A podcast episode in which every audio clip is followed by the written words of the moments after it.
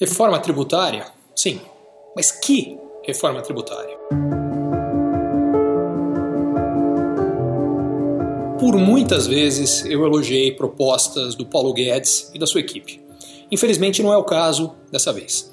A proposta de reforma tributária que o governo enviou inicialmente é uma grande decepção. Para ser totalmente franco, o que o governo propôs até agora merece, na melhor das hipóteses, o nome de remendo tributário, não de reforma.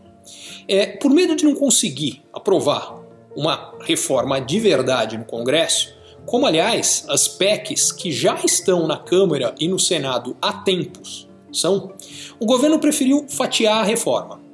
Ainda que longe do ideal, a gente até poderia aceitar essa estratégia se ela começasse pelo essencial, mas não é o que acontece.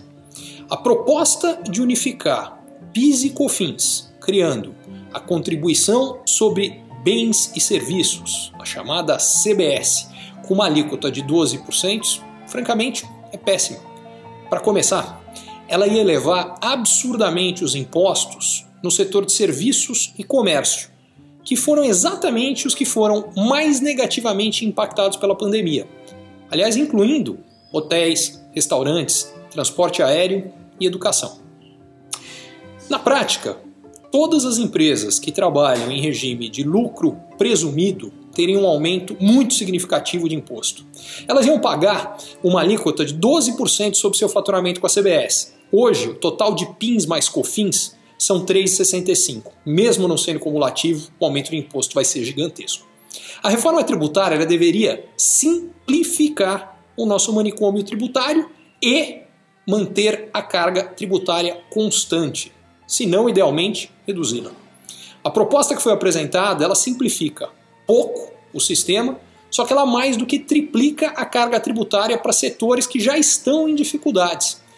Sem ajustes, mantida como ela está, ela vai causar um grande aumento de falências e desemprego, que aliás já está enorme. Para realmente simplificar o nosso sistema tributário, o ICMS e o ISS não podiam ficar de fora dessa reforma. Aliás, além de ineficiente, a proposta de reforma tributária é absolutamente injusta. Enquanto a maioria das organizações pagaria 12% com a nova CBS, as instituições financeiras pagariam 5,8%, os partidos políticos, sindicatos, igrejas e outros não pagariam absolutamente nada. Se a ideia é unificar a alíquota, que aliás é uma boa ideia, a gente não deveria ter uma alíquota menor, mas que realmente todos pagassem? Talvez ainda mais grave. Ao invés de reduzir a injustiça de que no Brasil o que acontece hoje é que os mais pobres pagam proporcionalmente mais impostos do que os mais ricos, a proposta que foi mandada ao Congresso, ela piora esse problema. Porque como ele eleva os impostos e por consequência os preços dos serviços, a proposta vai aumentar o total de impostos sobre consumo, o que por sua vez vai impactar mais significativamente o orçamento dos mais pobres, que gastam tudo que ganham com consumo. Já no caso dos mais ricos, uma parte da renda que é ganha é poupada e não paga imposto sobre consumo. Ela vira poupança. Enfim, para piorar mais ainda, mais para frente, o governo pretende criar uma nova versão da CPMF.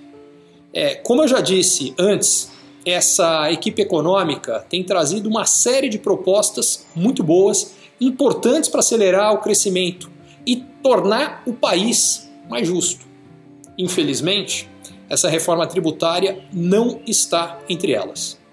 Como sociedade, que eu acredito que é o melhor que nós podemos fazer é abortarmos essa proposta de reforma tributária, focarmos a agenda econômica na questão mais premente que nós temos hoje, que é reduzir gastos públicos e a dívida pública com a reforma administrativa e um grande programa de privatizações, que aliás as propostas do governo são muito boas nessa área, e daqui a algum tempo a gente retoma a discussão de uma reforma tributária, mas com redução de gastos, uma reforma tributária que seja digna do nome. Como aliás o projeto do Bernard Api, que já está no Congresso, é. Aí sim a gente fará uma verdadeira reforma tributária.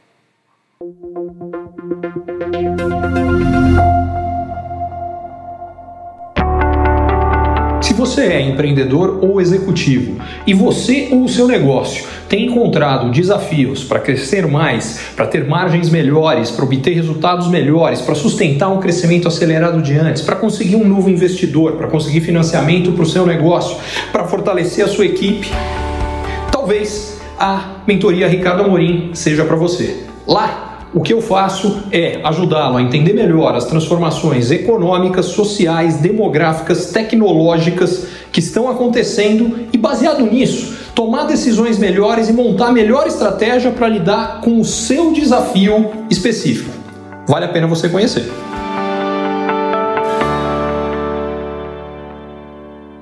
Curtiu esse conteúdo? Assine para receber quando cada um dos próximos for publicado. E se de repente você achar que algum colega, amigo ou alguém da sua família pode gostar também, lembre de compartilhar. Até a próxima!